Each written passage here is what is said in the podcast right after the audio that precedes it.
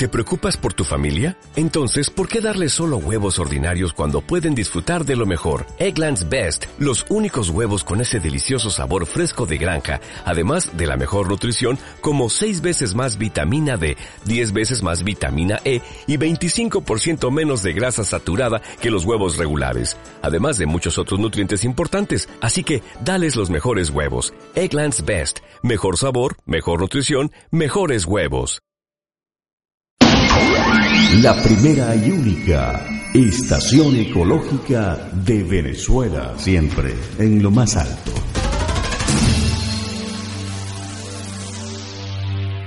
A continuación, Contacto Ciudadano, un espacio dedicado a la defensa de los derechos humanos fundamentales, soluciones a la crisis humanitaria, participación ciudadana y políticas públicas eficientes, con el profesor Andrés Raúl Páez. Síguenos en Twitter, arroba Andrés Raúl Páez.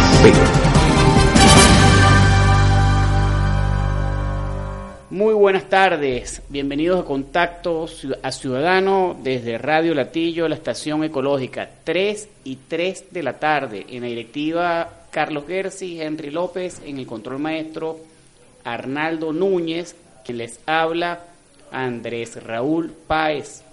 Síganos en nuestras redes www.contactociudadano.com.be www.radiolatillo.com vía Twitter arroba Radio Latillo arroba Andrés Raúl Páez. Hoy 16 de marzo un día como hoy en 1818 tercera batalla de la puerta. En 1892 nació César Vallejo. Un día como hoy lamentable en el año 1978 falleció en un accidente de aviación Reni Otolina, un hombre con unas ideas claras desde el punto de vista de políticas públicas también, aunque era un hombre empresario vinculado al sector de la publicidad, de la locución, era un hombre con principios, con valores, sin embargo, tuvo una muerte trágica en el año 1978. En el año 2008, primer concierto Paz sin Fronteras. Y eh, efectivamente, nosotros hoy en Contacto Ciudadano vamos a tener una pauta vinculada al municipio de Latillo desde una perspectiva del mapa de riesgos, sus vulnerabilidades. Y para ello tenemos un experto en cabina, un amigo, un hombre vinculado a causas nobles por la, humanidad, por la tierra, es un experto conservacionista, un experto en materia de sustentabilidad social, además ambientalista, fue nuestro embajador en la India, embajador venezolano, y sobre todo muy conocido en, en esta materia, en el área ambiental y de rescate del medio ambiente. Nos referimos al licenciado Fran Bracho. Muy buenas tardes, Fran. Buenas tardes, don Andrés. Buenas tardes, nuestro amigo que nos apoya fielmente siempre aquí en la técnica de la cabina. Y bueno, aquí estamos. Gracias por la, por, la, por la invitación y aquí estamos de nuevo para ver qué podemos compartir con todos los radioescuchas sobre esta vital temática ambiental de nuestro municipio, tan verde y tan surcado por montañas, cuencas y bosques. Así es, Fran. Es algo que no solamente es el patrimonio, es, el, el entorno de todos los ciudadanos, sino que también estamos en deuda con la humanidad. Nosotros debemos rescatar, debemos mejorarlo, pero vamos a buscar una metodología que pueda ser eh, afín y sencilla para nuestros oyentes. Vamos a irnos, que tú tienes mucha habilidad para eso, del área nacional, regional a lo local. Y por supuesto, vamos a enfocar y desarrollar el tema local circunscrito al municipio de Latillo. Ahora, Venezuela, eh, a nivel dentro del el entorno latinoamericano, háblanos de la ubicación de Venezuela, después nos vamos al Estado Miranda o al área metropolitana de Caracas, Estado Miranda y luego el municipio de Latillo. ¿Qué podemos hablar sobre eso? Bueno, yo comenzaría diciendo, Andrés, que en adición a lo que tú has mencionado, habría también que tratar la dimensión internacional del tema, ¿no? Porque la propuesta que nosotros estamos haciendo a Latillo, en lo cual hay una gran deuda histórica como municipio, es la propuesta de la sustentabilidad ambiental, que en tiempos más recientes ha sido reforzada con la sustentabilidad social, porque el ser humano es uno con la naturaleza. Luego, si eh, hay bienestar eh, ambiental, entre comillas, y no hay bienestar humano, no va a haber bienestar ambiental, y viceversa, es una unidad, ¿no? Si hay, gente, si hay gente pobre que no tiene que comer, irán a cazar fauna silvestre en un lugar, o a tumbar árboles, ¿no? Para incluso tener eh, energía para sus cocinas. Y, si ahora con que no hay gas doméstico, oye. Ni se diga. Y si se maltrata el ambiente, por otro lado, el ambiente puede retaliar con plagas, con desertificación, con clima caliente, con incendios, etcétera, ¿no? Entonces es una unidad, pero se juntan los dos en el concepto de la sustentabilidad y este concepto es una moneda de circulación común en la, en la comunidad internacional actualmente, muy en boga, muy, muy central en las políticas públicas de los gobiernos y de, de los organismos internacionales. Es una gran pena que un municipio como el nuestro, al lado de la capital, que propagandísticamente a veces lo pintan como verde, hay un tranvía por ahí que anda diciendo el municipio verde, anda por ahí para arriba y para abajo, pero que en verdad no es verde, porque no es consecuente con el cuidado de esa creación que aquí se está vulnerando demasiado. Eh, Una presión, el impacto de... Tremendo, la, la, presión demográfica es tremenda, la gente aquí está desarrollada del medio natural, pareciera que se está convirtiendo en un municipio dormitorio de Caracas aceleradamente Ergo, la gente va y viene y se encierra en su casa. Y no sabe ni siquiera a veces ni el nombre de la quebrada que pasa por al lado y la quebrada se está perdiendo. Y cuidado si la están tapeando. Y si la tapia y hay una torrentera, cuidado si esa torrentera puede tumbar un talud y anegar una urbanización y causar un desastre natural tipo Vargas. Hasta, hasta eso estamos llegando aquí. Escenarios pre-Vargas, ¿no? En algunas cuencas o micro, microcuencas de latillo que han sido demasiado resentidas por el maltrato humano el poblamiento acelerado y la anarquía en los servicios y en las descargas de aguas negras y pozos sépticos y todo lo demás. Entonces, eh, la comunidad internacional en respuesta al deterioro del ambiente en general concibió, y es importante subrayar esto, en una famosa conferencia de la ONU en Estocolmo en 1972, el concepto del desarrollo sustentable. ¿Cómo se definió en ese, en ese entonces el desarrollo sustentable? el satisfacer las necesidades de la generación de hoy sin comprometer las necesidades de las generaciones futuras. Muy lógica esa propuesta. Muy lógica la propuesta y para el momento sirvió de mucho y sobre todo para ponerle contención al desarrollo económico acelerado, ciego, depredador, eh, agotador de los recursos sin dejar nada para después, etcétera, ¿no? Sirvió y, y, se propagó por el mundo, ¿no? Simultáneo una indolencia de las principales autoridades internacionales, nacionales, regionales y locales. El poder político siempre ha estado a la saga y uno se teme a veces incluso asociado con los intereses terrófagos y depredadores. La política con los peores intereses del crecimiento económico, lamentablemente. Eso también ha, ocurrido. Están escuchando a Fran Bracho, eh, experto en materia de conservación, sustentabilidad social. Pero con el paso del tiempo ese concepto se enriqueció a su vez con otros ingredientes yo era de los que decía, desarrollo sustentable, buenísimo, pero si el desarrollo que teníamos antes no era sustentable, ¿para qué servía? Comprendo. Y soy economista, y era una autocrítica. ¿Por qué? Porque los economistas han puesto en un altar el crecimiento económico ciego. El PTB mide el valor, el Producto Territorial Bruto. Pareciera que fuera bruto de verdad, por cierto, por lo que mide o, o deja de medir, ¿no? solamente mide el valor monetario de los bienes y servicios producidos en el país. Primera vez que yo escucho a un economista burlándose. Y tengo un doctorado en el exterior incluso, pero bueno, uno tiene que comenzar con la autocrítica en casa, ¿no? si es necesario. Claro, bienvenido. Y el PTB de los economistas, que es un gran altar del cual todo el mundo habla, los políticos se desvelan por esto, la oposición los critica cuando fallan con el PTB muy bajo, eh, los analistas... Eh, tienen largas disquisiciones sobre este, sobre este PTB, etcétera, pero en verdad lo que mide es el valor monetario de los bienes y servicios producidos en un país. No te dice si son a costa de depredar el ambiente, a costa de destruir los bosques, a costa de contaminar las aguas, a costa de enfermar a la población, a costa de causar mayor desigualdad social. No te dice nada de eso, y eso es, gravísimo.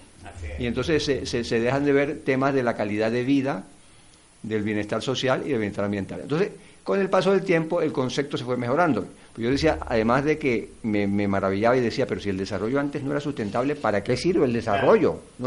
es, como si tú tuvieras un noviazgo y la novia tuya te, te es infiel el día de mañana, ¿para qué sirve la novia, no? O, se va con otro, ¿no? Son preguntas elementales. Pero yo añadía, eh, está bien, aceptemos que es desarrollo sustentable pues, y es un progreso. Pero después yo decía, eh, yo creo que tiene que ser algo más el tema este de la definición que dice satisfacer las necesidades de hoy sin comprometer las necesidades del mañana. ¿Por qué?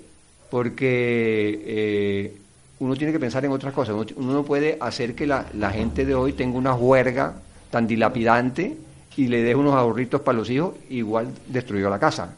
Hay que cuidar hoy también. y, a, y, a, veces el daño no solamente es, que, es que es un daño a futuro, es un daño al presente. La preocupación no puede ser porque las necesidades que, eh, de, de, las generaciones posteriores sean salvaguardadas, no, las de esta actual eh, generación ya están en grave peligro. Fíjate que durante la época de la conquista española en las Américas había poblaciones indígenas de millones. En una generación desapareció el 70% de la población indígena. En tiempo presente, no fue tiempo futuro, un apocalipsis. Ahorita el daño es tan grande ambiental, de enfermedades, etcétera, que nos tememos que va a haber un deterioro acelerado de la raza humana en el presente. Luego, hay que cuidar las dos generaciones, la presente y la futura. ¿Cuáles son los principales riesgos? ¿Cómo los podríamos catalogar o, dar, dar un panorama de esos principales riesgos? Bueno, vamos a eso, vamos para allá. Pero si me permites entonces eh, redondearlo de la definición, que es muy importante, porque con qué se come eso, la gente dirá, eh, en tiempos más recientes se ha enriquecido ya con elementos de cuidar también el tiempo presente, porque el tiempo presente está muy comprometido y muy amenazado. Además de eso, se ha, se ha enriquecido con elementos de no solamente el, ver la sustentabilidad como una cosa más o menos general, sino también ver la capacidad de absorción de un ecosistema, de una comunidad, de determinada influencia nueva. Por ejemplo, tú tienes aquí una torrentera de gente que está inundando el latillo, qué sé yo, creo que en 20 años el Atillo creció mil por ciento. Una barbaridad. Es el municipio que crece más aceleradamente de Caracas. ¿Dónde están las limitaciones de densidad que tú tienes que respetar por las áreas a conservar y las áreas a cuidar, que no toleran densidades muy altas? ¿Dónde están las pendientes que tienes que respetar para no construir encima de ellas? ¿Dónde están los servicios de agua, de electricidad, de vialidad para esta gente? No se ha previsto eso. Se está violando por todos lados la sustentabilidad. Entonces, eso se pone también en la definición hoy en día, el, concepto de qué tanto puede absorber y asimilar una sociedad de determinada influencia externa. Porque si no puede absorber, dicen que hasta el amor en exceso es malo porque te empalaga. que hace cinco años... Y el agua es mala porque te ahoga en exceso. Entonces, hasta las cosas buenas en exceso pueden ser malas si no se pueden digerir bien. Hace cinco años el Plan de Desarrollo San Antonio generó, desde el punto de vista vecinal, una alarma por esa eh, eh, sobre todo una, una afectación de una vasta extensión de terreno dentro del municipio de Latillo sin haber sido consultado, sin haber sido analizado y menos aún debatido por todos los componentes del tejido social del municipio de Latillo. Así es, tú has citado un caso emblemático que hizo historia en el Latillo de los últimos años. Los vecinos todos se alzaron y cuando digo vecinos de todas las clases sociales, de todos los partidos, en un gran tumulto protestando con ese nuevo desarrollo que iba a densificar la población en la entrada de Latillo. Y había gente allí hasta de la zona rural, lejana, protestando, venían aquí al Consejo Municipal y a la alcaldía a protestar. Y a, y a, mí me impresionó los testimonios de algunos de ellos, fíjate, había gente en la zona rural que decía, bueno, pero yo para ir a trabajar a Caracas, que es donde yo trabajo, tengo que pararme a las 5 de la madrugada. Si ahora me van a montar ahí un caricuado dos o un montón de bloques o edificios, bueno, dicen los promotores que en verdad se distorsionó un poco el proyecto, que, no se informó bien. Bueno, sea lo que sea, eh, iba a ser una densidad alta allí, sin tener la vialidad asegurada, los servicios asegurados, con más congestión. Entonces los vecinos decían, ahora tendré que pararme a las 3 de la madrugada para poder ir a, trabajar a Caracas. Por eso que yo estoy aquí protestando, yo no puedo aceptar esto. Lo decía gente muy humilde de la zona rural que vinieron a protestar. Junto con los, con los clases medias de la Bollera, los clases medias de los Naranjos, eh, los políticos del Parlamento, de nuestro Parlamento local, del, del Consejo, eh, fueron pillados en algunos componentes ahí, hay unas cosas con los, con, los poderes inmobiliarios muy muy muy muy, muy, nubladas, corrupción incluso, y de todos los colores. Además fue medianoche, y justo finalizando totalmente totalmente. Y tú recordarás que tuvo tanto impacto en la en la, en, la, en, la, en, la, situación política del municipio que hizo perder la elección a un alcalde que en ese momento estaba punteando en favor de otro que abrazó totalmente esa causa no, no, tenemos que nombrar nombres y apellidos, ¿no? De todas maneras, la historia del Atillo se conoce y evidentemente Eso forma parte de un capítulo. Y los vecinos ahí nos, nos curtimos mucho porque levantamos banderas de sustentabilidad sin saberlo, quizás algunos, de que había que ponerle contención a este crecimiento anárquico acelerado, que había que prever la dotación de, servicios, que no se podía construir en las zonas donde había pendientes, porque después eso comprometía eh, la posibilidad de derrumbes, que había que asegurar la vialidad, etcétera. Levantamos todas esas banderas en forma incipiente en ese momento, a su vez haciendo haciéndonos eco con, eh, vamos a decir, eh, metas que había cuando se fundó este municipio, que se perdieron después en el camino, en, el altar del crecimiento económico desmesurado y avaricioso de las propiedades eh, inmobiliarias, etcétera, y de, la terrofagia. Y de allí quedó una experiencia. Lamentablemente, la administración anterior no podemos decir que tomó esa causa. Nos sentimos que las banderas de los vecinos no fueron honradas y tú recordarás también, Andrés, que del lado más alto de la parte vecinal nos eh, hicimos una propuesta también aún más profunda, el manifiesto por declarar a Latillo en emergencia ambiental. Que lo firmaron todos los candidatos a alcalde. Así es, todos los candidatos a alcalde, incluyendo el señor Smolansky, que a la postre fue electo alcalde en ese momento, y el señor Sayek, hoy en día electo alcalde. Lo firmaron. ¿Y a qué se comprometían ahí? Bueno, que había que declarar a Tillo en emergencia ambiental. Ese manifiesto que, que, era corto y preciso, hay que leerlo y hay que divulgarlo, ¿sabes? Porque tiene vigencia. Ah, total, total, total. Y a cambio, ¿qué, proponía? Porque no debemos quedarnos nada más en la queja y en la alarma, sino tenemos que hacer propuestas constructivas. que se No quedarnos en declaraciones principistas. Totalmente. Que proponíamos que se asumiera un plan de sustentabilidad rector para todo el municipio que no existía y no era el plan de desarrollo urbano, que como su nombre lo indica, era más crecimiento urbano. Así es. Y por consiguiente, eh, más, más vulneramiento de la sustentabilidad. nosotros queríamos un plan integral que, tuviera en cuenta la zona urbana, la zona rural, las zonas protegidas, las zonas que se podían desarrollar, los servicios, etcétera. Y dentro de ese gran plan rector que no existía, eh, subplanes, subplanes de cuencas. Hay como 30 cuencas de agua en el latido. Ni una sola tiene un plan muy importantes. Increíble. principales. bueno, imagínate, el eh, Tusmare, la quebrada principal, ¿verdad? El, eh, Tusmare viene incluso de, la palabra mariche Tui Mare, que significa la quebrada grande, el, río grande. Ha sido siempre nuestro gran río, tributa al Guaire, cae en el Guaire. A su vez a, Tusmare le tributan varios, eh, le tributa la quebrada de Prevo, que es una quebrada de la zona de, de, Turba, que se mantiene todavía bastante virginal. Yo creo que de las grandes quebradas de Latillo todavía es la que se mantiene más o menos virginal, ¿no? Eh, la quebrada de, aquí de la Boyera, la quebrada de la Virgen, la quebrada de los Martínez. De Alto Paují. Alto Paují, que la, han maltratado mucho con el crecimiento acelerado y anárquico de los naranjos. Pero no solamente los naranjos, fíjate bien. Toda esa zona de por ahí. se desarrolló eh, parte de Alto Atillo, estoy hablando de la cima, Super Caracas y Alto Paují, el urbanista, aproximadamente hace 35 años, el relleno del parque público se hizo de tal manera que se eh, em, una rotura de aguas negras, eso se ha mantenido por varias décadas y un parque público ha sido, eh, se ha socavado gran parte de, su, de, su, extensión y eso ha sido denunciado a Liaga. Lamentablemente allí se, se, se han practicado unas inspecciones que no han concluido en resultados claros, porque ahí hay una competencia concurrente, por supuesto, de la alcaldía de gestión ambiental, pero también del ministerio denominado hoy Ecosistema y Hábitat, el Ministerio del Ambiente. Algunos lo llaman el Ministerio del Ambiente. Así es. No termina de ver exactamente qué es lo que está haciendo hoy en día y, su eficacia, ¿no? Lo, ha marginado mucho. En todo caso, no puede ser que el deterioro progresivo sea continuado y que las voces de alerta, en este caso de Fran Bracho como especialista, eh, yo no considero que tú has arado en el mar. Somos una paja en el huracán. Pero, Uno más del montón que, está, que está inquieto por cosas de sentido común y de, sentir cerca que esto se está deteriorando gravemente. Y sobre todo que es una realidad, y esa realidad eh, todos tenemos que contribuir a modificarla. Totalmente. Yo vivo en la cuenta de Corralito, por ejemplo. Tanto los ciudadanos como las autoridades. Yo vivo en la cuenca de Corralito, que es también otra, otra, otra importante quebrada de Latillo que tributa a, la quebrada de Tusmares, por cierto, y esa a su vez tributa al Guaire, como decíamos antes. Y la cuenca de Corralito está apenas como unos 500 metros del Llaga, del Instituto Ambiental de Latillo. Ahora, ¿qué hacemos? Pareciera que no, no ha hecho ninguna diferencia esa proximidad, porque no hemos tenido suficiente asistencia ni ayuda. ¿Cuáles son los planes a corto y mediano y largo plazo desde la sociedad civil como una propuesta para que las autoridades se aboquen en lo que sea competencia de ellas para revertir o modificar este aumento o permanente deterioro del medio ambiente en el municipio de Latillo?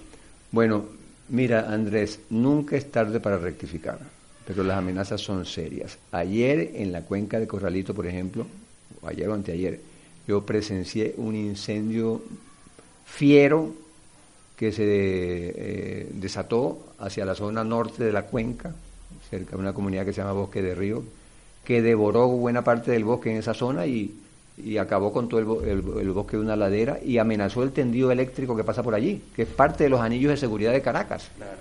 Un tendido creo que de 75 mil eh, kilovatios, creo, ¿no? No soy un experto en eso, pero alta, tensión. Eh, ahí tú ves conflictos de uso. ¿Cómo es posible que hayan dejado que prosperara una habitabilidad o un poblamiento debajo de un tendido de esa manera y que la gente también con el fuego, a veces en forma alegre, quién sabe quién sería, si fue deliberado, fue involuntario, si fue un piromaníaco, no sabemos. Pero tú ves allí la vulnerabilidad que hay y eso puede coger candela eh, en, en, un santiamén con los vientos, que el latillo es muy ventoso. Y estamos en época de verano, está entrando el verano, la vegetación se está secando aceleradamente en todos lados, se ha visto, ¿verdad? Puede ser un pasto fácil de las llamas. Y, ojo, el Atillo, con toda su vasta extensión de cerca de 120 kilómetros cuadrados, que es un municipio enorme de zonas boscosas y cuencas eh, vulnerables, no tiene ni siquiera un solo carro de bombero para vender eso. ¿En manos de quién estamos, Dios mío? Estamos en las manos de Dios. Eh, estalla un incendio forestal que se, que se, que se expanda. Fíjate lo que pasó en California hace poco. Y los, incendios se desbocaron y mataron gente. Y, quemaron casas incluso. tanto prevención civil y tanto como el Instituto de Gestión Ambiental, el IAGA, cuenta con escasos recursos. Eh, tenía una unidad en caso de prevención civil y fue robada hace aproximadamente un año y medio eh, o dos años. Entonces, eh, esa realidad, que es una realidad de, escasos recursos, sí hay gente con mucho talento. Bueno, yo diría que más que escasos recursos, Andrés, malversación de recursos, dilapidación de recursos, falta de claridad en las prioridades. Eh, ¿Cómo es posible que no haya aquí dinero para un carro de bomberos en un municipio como el Latillo que cuida las cuencas de las cabeceras del TUI? Y que zona protectora de Caracas. ¿Dónde están los recursos? Sean municipales o del gobierno central. Tú citabas antes el caso de, del, Ministerio del Ambiente incurso también en omisiones o en delitos por no haber hecho frente a esto y por haber jugado a la política con, con esto, como juegan todos, ¿no? Bueno, en verdad, el encantado iba a verter sus aguas negras, aprobado por la alcaldía de Latillo con permisología del Ministerio del Ambiente, al Guaire, el encantado, que era un desarrollo enorme. Tú sabes que allí iba a vivir como 100.000 personas. Bueno, y, también... ¿En nombre de qué? Y la Constitución Nacional, la Constitución Nacional que se ha dado esta, este mismo régimen y revolución, en su artículo 128, si mal no recuerdo, dice que el desarrollo sustentable tiene que ser la pauta para los planes de ordenación territorial del territorio venezolano, incluyendo los municipios. ¿Y entonces? Así es. ¿Dónde estamos parados? Ahora, fíjate que en el 2001, con la creación de la alcaldía metropolitana, un desarrollo eh, en, los dos niveles, a nivel de ayuntamiento, para que la descentralización contribuyera en el área de prevención y riesgos, y sobre eso hay varias sentencias para, la época de la sala constitucional, con la finalidad de, desarrollar toda una normativa que así se hizo en los primeros del 2000 al 2005.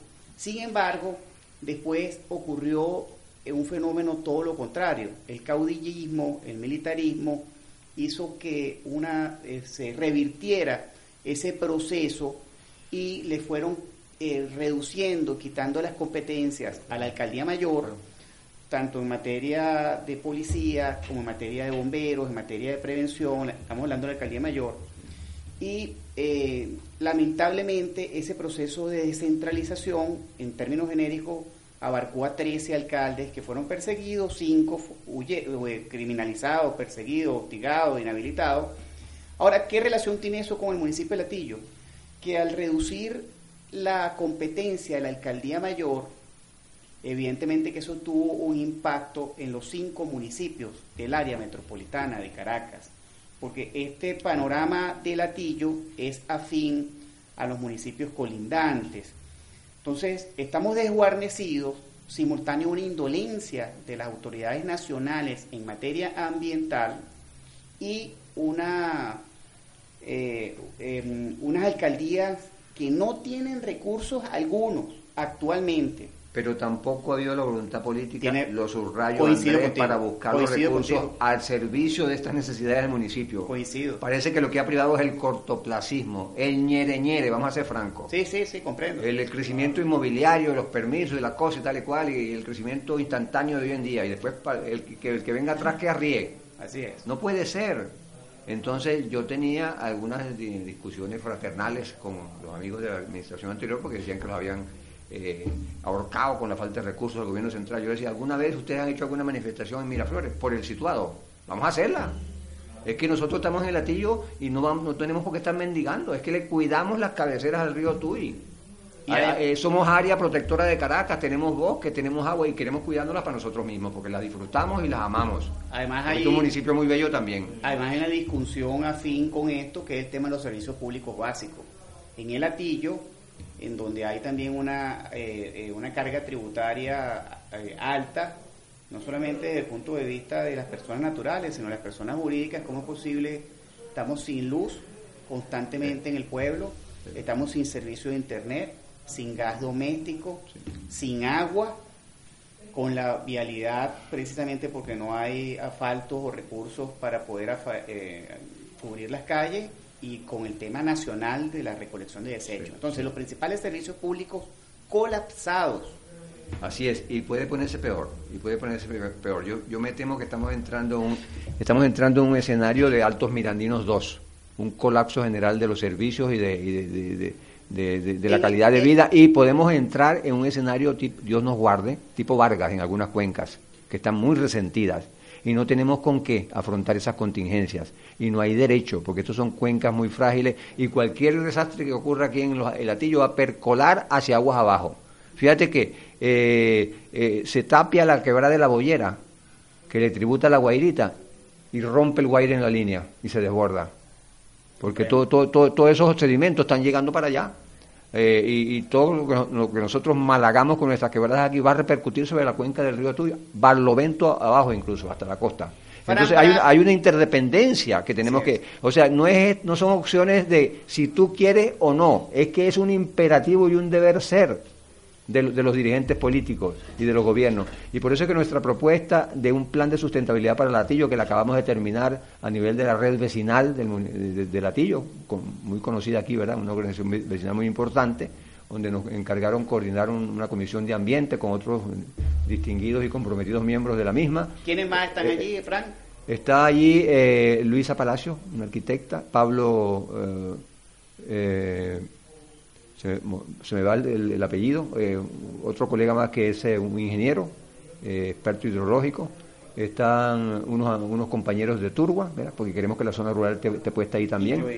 Y además tenemos un amplio abanico de amigos y hemos tenido un apoyo muy de agradecer de, la red, que se ha dado cuenta que ya llegó el momento de, de, darle a esto la importancia que merece. Ahí hay un trabajo permanente de un profesional de la ingeniería que se llama David Marrero en el área... ¿Cómo no? David, David es uno que también ha estado con nosotros, muy cercanamente apoyando. Y en el área concretamente de toda la problemática compleja del agua. Ya nosotros finalizamos el documento, ¿verdad? Con estas ideas concretas, con, con, con, implicaciones operativas para que se puedan transformarse en políticas públicas municipales e incluso dar un ejemplo nacional y cuidados internacional, ¿verdad? Con lo que hagamos acá, Dios mediante. Y nuestra, nuestra vocación es amplia política.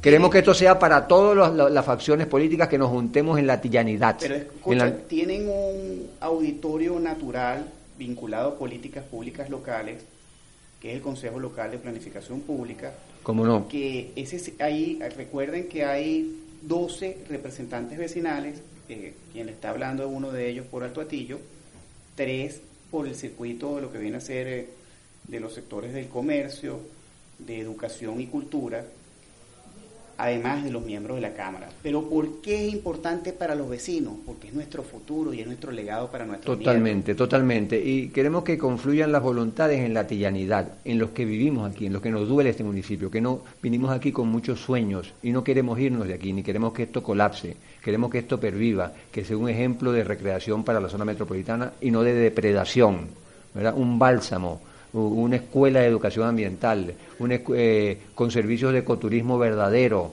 con agroecología, ¿verdad? con mercados campesinos, ¿verdad? del propio Atillo que surtan a las zonas urbanas, con, con, aprovechamiento de las aguas para nuestra calidad de vida. Fíjate, no tenemos ni siquiera un agua mineral del Atillo aquí.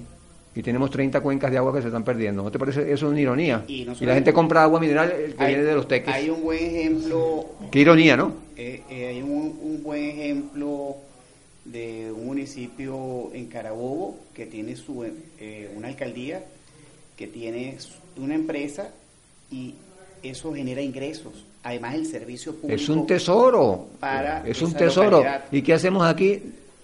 Abrimos la avenida principal de la Lagunita, que es muy bella, con todas sus arboledas y todo ese paisajismo que le hicieron los diseñadores verde tan bonito, para que la gente camine y ande para arriba y para abajo, y ni siquiera la gente que camina allí saben cuál es el nombre de la quebrada que está pasando al lado ni que está sucia, ni que se está contaminando, ni que está colapsando.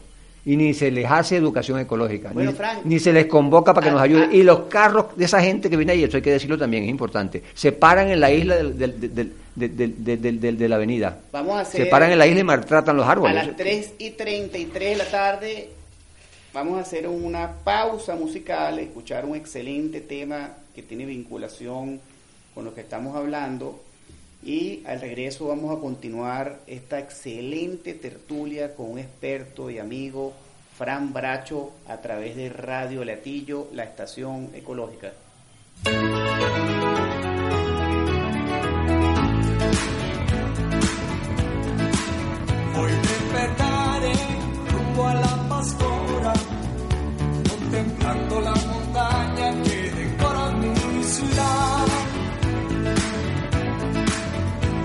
Matices de la buena aurora, con la fauna y con la flora de un antaño sin igual. Y sabe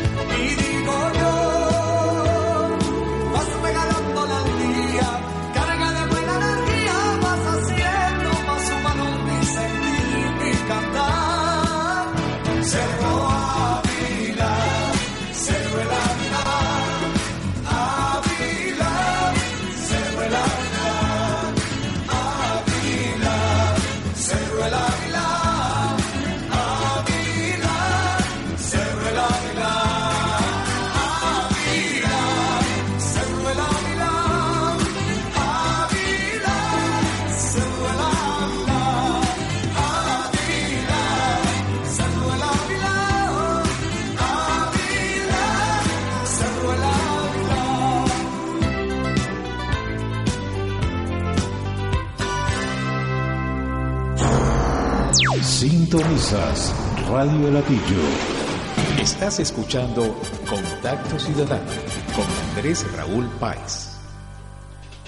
A las 3 y 36 de la tarde continuamos en Contacto Ciudadano a través de Radio Latillo, la estación ecológica.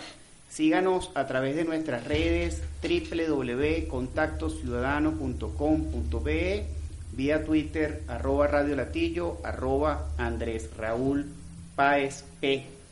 Bueno, hay diferentes eh, portales muy interesantes de noticias internacionales y nacionales. Vamos a continuar con la entrevista, sin embargo, me llama poderosamente la atención, eh, de acuerdo al secretario general de la OEA, eh, el doctor Luis Almagro, Venezuela es un estado narcotraficante. El secretario de la OEA pidió a los países de Centroamérica, México y Estados Unidos a Estados Unidos acciones más duras en contra del gobierno de Nicolás Maduro. Esto es importante que mm, tengamos conciencia de la relevancia de una organización internacional y sobre todo de su vocero principal. Y en este orden de ideas, la fiscal eh, designada por el Parlamento venezolano, la doctora Luisa Ortega Díaz, acusa a Nicolás Maduro de la muerte de Óscar Pérez ante la Corte Penal Internacional. Esto es noticia de eh, última hora y sobre todo el titular del Nacional de hoy, más de seis estados en penumbra, con un razonamiento eh, eléctrico. En el caso del área metropolitana de Caracas, ya van seis apagones, aunado al colapso de servicios públicos, no solamente los apagones, sino la falta de agua, gas doméstico, sin servicio de Internet, la recolección de desechos y la vialidad en pésimo estado. Conversábamos esta semana con el ingeniero Eduardo Páez Pumar, miembro de la Academia Nacional de la Historia, y sobre todo con un buen diagnóstico y soluciones a corto, mediano y largo plazo. Así hilvanamos noticias nacionales, internacionales y nos vamos al aspecto local que es el municipio de Latillo con Fran Bracho.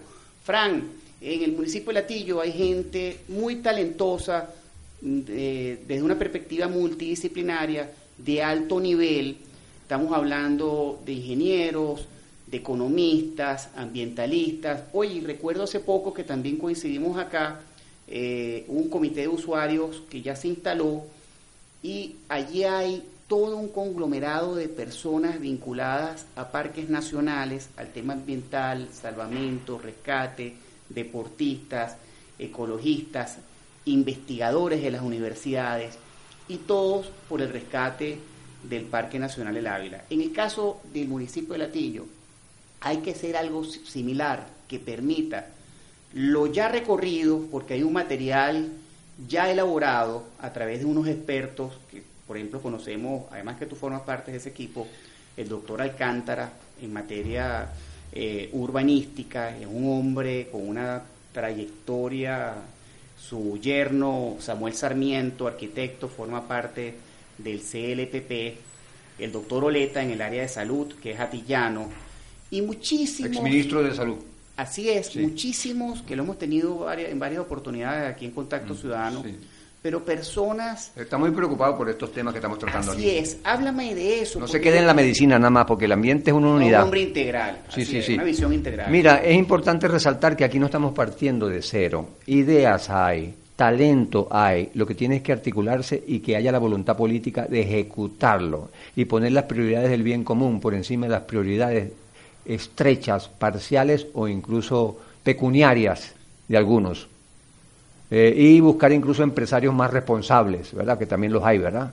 Eh, eh, ciudadanos más responsables, dirigentes más responsables, disolver los tintes políticos en favor de la causa de, salvar el latillo, sean del color que sea, como pasó en el 2013 con lo del Plan San Antonio, eso lo debemos reeditar hoy en día, ¿verdad? buscar recursos, como decíamos, no solamente en el municipio, sino internacionales. Puede ser posible si hay el plan, pero si no hay el plan, no tenemos la brújula, no tenemos la propuesta seria para que nos hagan caso, para que nos respalden. y que haya recursos del Ministerio del Ambiente, de la Gobernación, del Gobierno Central, y, además todo este talento que hay aquí de Edgar Chanco, que Edgar es un arquitecto, eh, arquitecto muy prestigioso. Secretario técnico del CLPP, ¿no? Actualmente. Es el coordinador de la sala técnica. y además de eso, eh, existe un banco de proyectos que ya está elaborado. Lo que hay es que simplemente eh, operativizarlos. Así es. Y, no quedarnos, eh, porque tanto análisis produce parálisis. Así es. Lo que queremos es, eh, algo más operativo que permita en corto, mediano y largo plazo cambiar y proteger las áreas de protección, perdón por la repetición, la, redundancia, pero em, ampararnos de, de los terrófagos versus el respeto al medio ambiente. Totalmente, y el medio ambiente se nos va la vida, es lo que nos da este clima agradable latillo, la neblina que es tan encantadora. Esto es un ecosistema de bosque eh, tropical nublado, esa es la característica principal del latillo. Quiere decir que es muy neblinoso por la altitud, pero además es muy exuberante por la tropicalidad. Y eso junto ha hecho que un investigador del IBIC, eh, eh, Meyer, un alemán, eh, haya dicho que este es el ecosistema posiblemente más complejo del mundo. Fíjate, yo, no, sabía eso. Yo mismo. Siempre estamos aprendiendo, ¿no? En estas cosas. Eh, la gente piensa que es el Amazonas allá en las tierras cálidas. El atillo es una especie de Amazonas en tierras altas. Entonces, más compleja todavía. Y la estamos pateando, desgraciadamente, estoy, usando un término muy duro, le damos la espalda, no la entendemos, no conocemos la geografía y eh, se nos está convirtiendo en una pesadilla ya. Hay una, un dicho bíblico muy fuerte en el Apocalipsis que yo recuerdo con frecuencia a veces cuando pienso en todas estas cosas, que dice, Dios traerá la ruina de los que han arruinado la tierra. Está comenzando a pasarnos eso. Y otro, otro dicho, quien no conoce su historia está condenado a repetir. Totalmente. El delito nos está golpeando ahorita desde las cuencas. Esto es bueno que se sepa, porque vienen todos los alcaldes, los candidatos diciendo yo voy a poner unas camaritas en la entrada del latillo y solucionamos el problema con unos walkie-talkies, con unos radios de comunicación. y no han previsto que el delito está eh, generándose ahora desde la parte endógena y, interna del latillo a través de las cuencas. En Corralito nos están atacando las casas eh, bandas de, de, de bandidos tipo Pancho Villa que vienen de las cuencas. ¿Quién va a tratar eso? No se va a tratar con paranoia. No se va a tratar con venir y, y, y, ¿cómo se llama?, despejar el bosque y poner reflectores tipo estadio olímpico. No, más bien todo lo contrario, cuidando el bosque, conociendo el bosque. Debería haber aquí una policía montada, no la hay. Eh, 50 años atrás, cuando la zona protectora se cuidaba mucho más, con, se cuidaba con helicópteros y policías montadas por la Guardia Nacional. Eso tenemos que recatarlo, eso sigue allí, se está perdiendo. No, y hay algo en donde coincidimos, que hay una normativa vigente que ha sido descuidada por las autoridades competentes, nos referimos a la ley penal del ambiente. Así es, lo que los hace a ellos potencialmente enreos y responsables, porque ellos tienen que rendir cuentas ante las leyes y la ciudadanía, sean del color que sean. Por acción o por omisión. Y sí, sí, sí, bueno, es que esto es radio latino. Son temas de vida o muerte, no son temas para tomarlos a la ligera, ni en forma popular. La estación ecológica, y estamos hablando con responsabilidad eh, con pausa, con serenidad, pero las realidades son inocultables. Y por eso es que eh, la voz de, para generar una reflexión, una reflexión colectiva, una, una reflexión que permita, primero, la ciudadanía salir de la pasividad, de la indolencia, de la zona de confort y buscar eh, generar un compromiso a través de un llamado de atención. Ahora, eso es un eslabón que tiene relación con... Hay que hacer mucha educación ambiental. Mucha educación, prevención, orientación, campañas de concientización. Aquí Radio Latillo está a la orden, porque es un trabajo que tiene que ser permanente. En estos días se conmemoró el nacimiento del maestro Luis Beltrán Prieto Figueroa. Siempre lo cito con mucho orgullo porque una obra de él, Joven Empínate, y es fundamental la labor educativa para que podamos recuperar la calidad de vida en el municipio de Latillo, protegernos del desarrollo eh, comercial, industrial, eh, desbocado, sin tener los recursos, sobre todo todos los recursos previos para ello.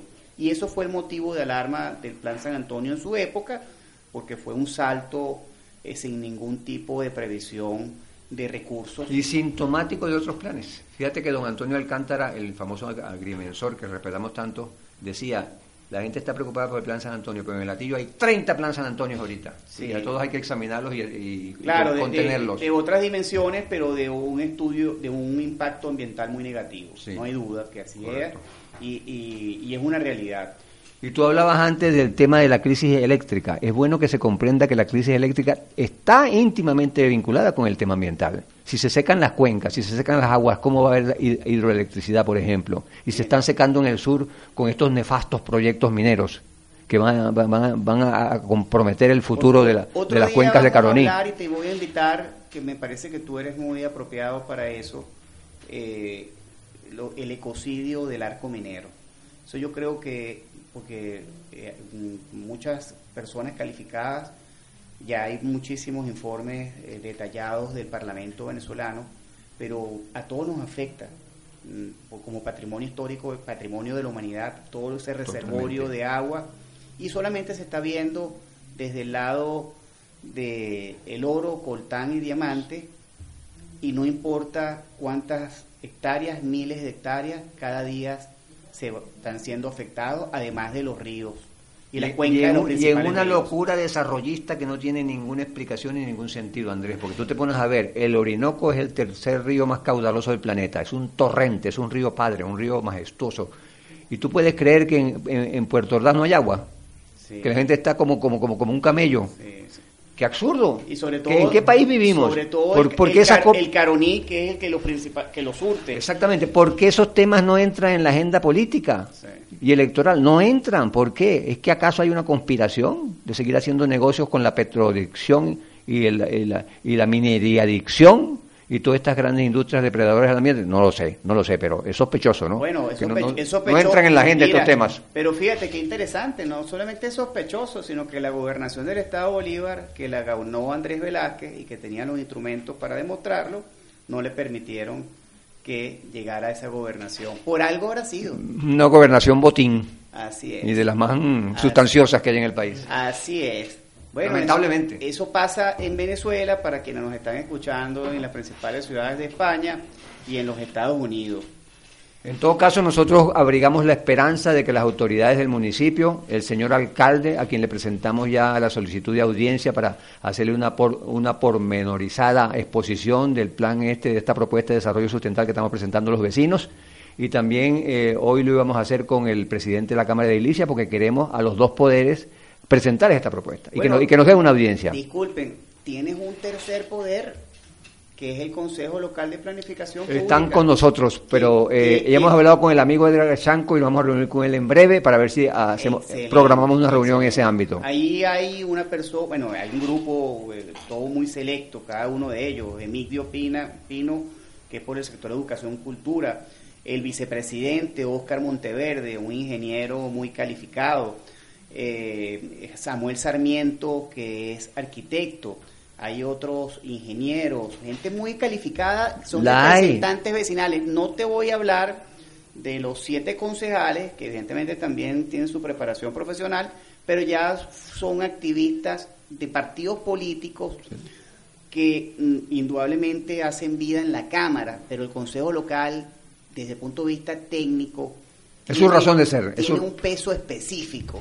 Es su razón de ser. No solamente en participación ciudadana, sino en seguridad ciudadana y además en control y monitoreo de la gestión de la alcaldía. En, tanto en el plan de ordenamiento urbano, en el plan de desarrollo, que es lo principal, y en cualquier otro programa, porque así lo establece tanto la ley del CLPP como su reglamento por desarrollo de normas constitucionales en materia de Contraloría Social. Pero tú sabes muy bien, Andrés, que todos los políticos han recelado estas atribuciones del Consejo de Planificación y no lo terminan de aceptar. Y eso es una realidad también, y hay que exigirlo. Sí, eh, bueno, para quienes nos escuchan, fue uno de los pocos municipios de Latillo que logró instalar su CLPP. Nosotros en Venezuela tenemos un desarrollo de, incipiente en materia de descentralización, no es hasta el año 89 con una ley específica. Y eh, lamentablemente en estos 18 años del régimen se ha revertido el proceso de descentralización por un militarismo, un caudillismo, un excesivo presidencialismo. Una ideología trasnochada y muy poco sustentable. Así es, denominada o mal denominada socialismo del siglo XIX, perdón, del siglo XXI. Eh, bueno, mira, Fran, a esta hora ya vamos a concluir tu mensaje final, que siempre es para generar reflexión, para el rescate del medio ambiente, para el municipio de Latillo, el área metropolitana, para Venezuela y el mundo.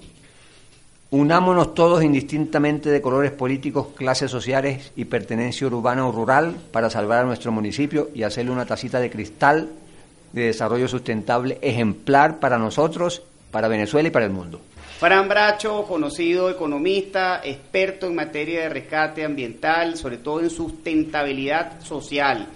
Mañana va a haber un acto en la Plaza Bolívar que convoca el autodenominado Frente Amplio Venezuela Libertad, que no es lo mismo del Frente Amplio Social, que ya tiene tres años de creado, que no está vinculado a los partidos políticos y que lo coordina eh, el presidente del Colegio Nacional de Periodistas, Tinedo Guía. Escuchen un mensaje de Tinedo Guía. Vamos a, despedir el programa Contacto Ciudadano en la directiva Carlos Gersi, Henry López, en el control maestro Arnaldo Núñez, quien les habla Andrés Raúl Páez. No olviden, por favor, venezolanos, caraqueños, hombres de principios y valores, el pensamiento y vigencia de Martín Luther King, la democracia reconquistarla no depende del opresor, depende de los ciudadanos. Feliz fin de semana. Venezolanos, les habla Tinedo Guía, coordinador nacional del Frente Amplio Social de Venezuela. Ante el mundo, este gobierno se expresa de modo dictadura.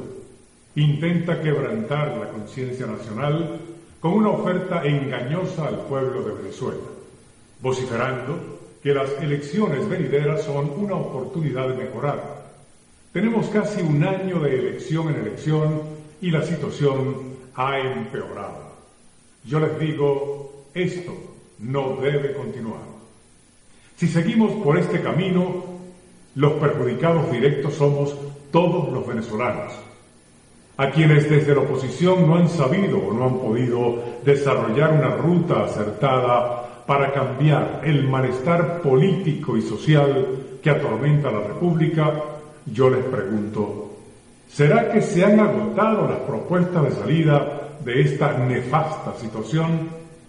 Surgió el hambre y los hambrientos se organizan en grupos de control zonal de la basura y la defienden con su vida. Gran parte de la clase media empobrecida sigue la situación electoral sin condiciones ni garantías. Y hoy se encuentran en resistencia alimentaria. Trabajadores, agentes policiales y la juventud huyen del país antes de llegar al llegadero. Quedan 70 días para tomar la decisión de votar o no votar. Hoy el hambre y las emigraciones son ingredientes fatales para la estabilidad. Somos todos o ninguno. Yo les reitero, Venezuela, todos somos tus ciudadanos. Y esto fue todo por hoy en Contacto Ciudadano, un espacio dedicado a la defensa de los derechos humanos fundamentales, soluciones a la crisis humanitaria, participación ciudadana y políticas públicas eficientes con el profesor Andrés Raúl Páez. La primera y única estación ecológica de Venezuela, siempre en lo más alto.